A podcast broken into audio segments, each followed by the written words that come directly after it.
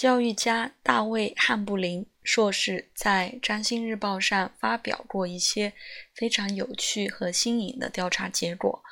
通过英国占星术协会夏季分会在1978年、1981年发布，他记录他带领的不同班级的学生的木星星座。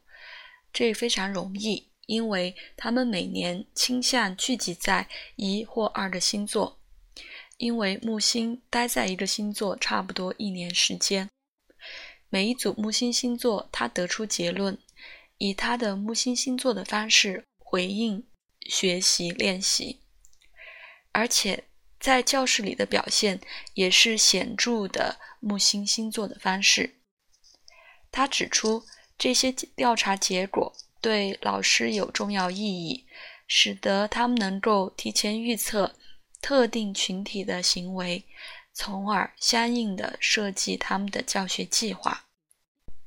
在他出版前两篇文章的时候，虽然还没有完成全部木星星座的评估，以下从他的文章引用摘录的内容，给出了关于他的发现的明确概念。使占星师能进一步有信心地确定某个木星位置的人们的特性。木星在双子座很好地回应了他用非常自由活泼的讨论和探索的观念。木星在巨蟹座反应欠佳，因为他们更喜欢更权威的教学方式，可以给他们更多的保护和更少的暴露。木星在狮子座的群组反应很好，但比起其他两组更华丽和更戏剧化。木星在天秤座这组对这项练习处理得还不错。值得注意的是，不管怎样，他们在练习的内容上，比起群组内部的人际关系，他们对练习内容上的兴趣更少。他们的目标是为了他自己的利益，达到群组的和谐，而不是为了改进他们的表现。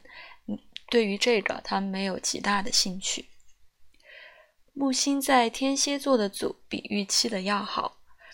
课堂中的大部分内容是用他们自己有大量决心和热情的任务。尽管有两个小组完成任务处于极度困倦的状态，表现的没有承诺，也没有敌意，仅只有冷漠。因此，天蝎座在极端的参与和极端的冷漠之间转向的趋势是确定的。木星在射手座这组没有预期的好，他们是极度兴奋和起泡的一组。他们练习的问题是他没有充分的束缚他们，他们总是偏离了不相关的切线或消磨时间。旷课的问题比其他任何组都更大，但是他们小组之间的展示是生动而有趣的，比其他组要更好。除了木星在狮子座组的，我有一些木星在摩羯和水瓶的混合的经验。但他们看起来实际上展现的主要是摩羯座特质。他们努力学习，他们的书面作业绝大部分很好。他们看起来喜欢讨论，可能是因为水平的因素。但他们对学习的态度是非常工具性的，展现了对标志和成绩的痴迷。他们已经给老师们带来了很多麻烦，看似关于系统琐碎的抱怨。比其他组更多，因为木星在处女座。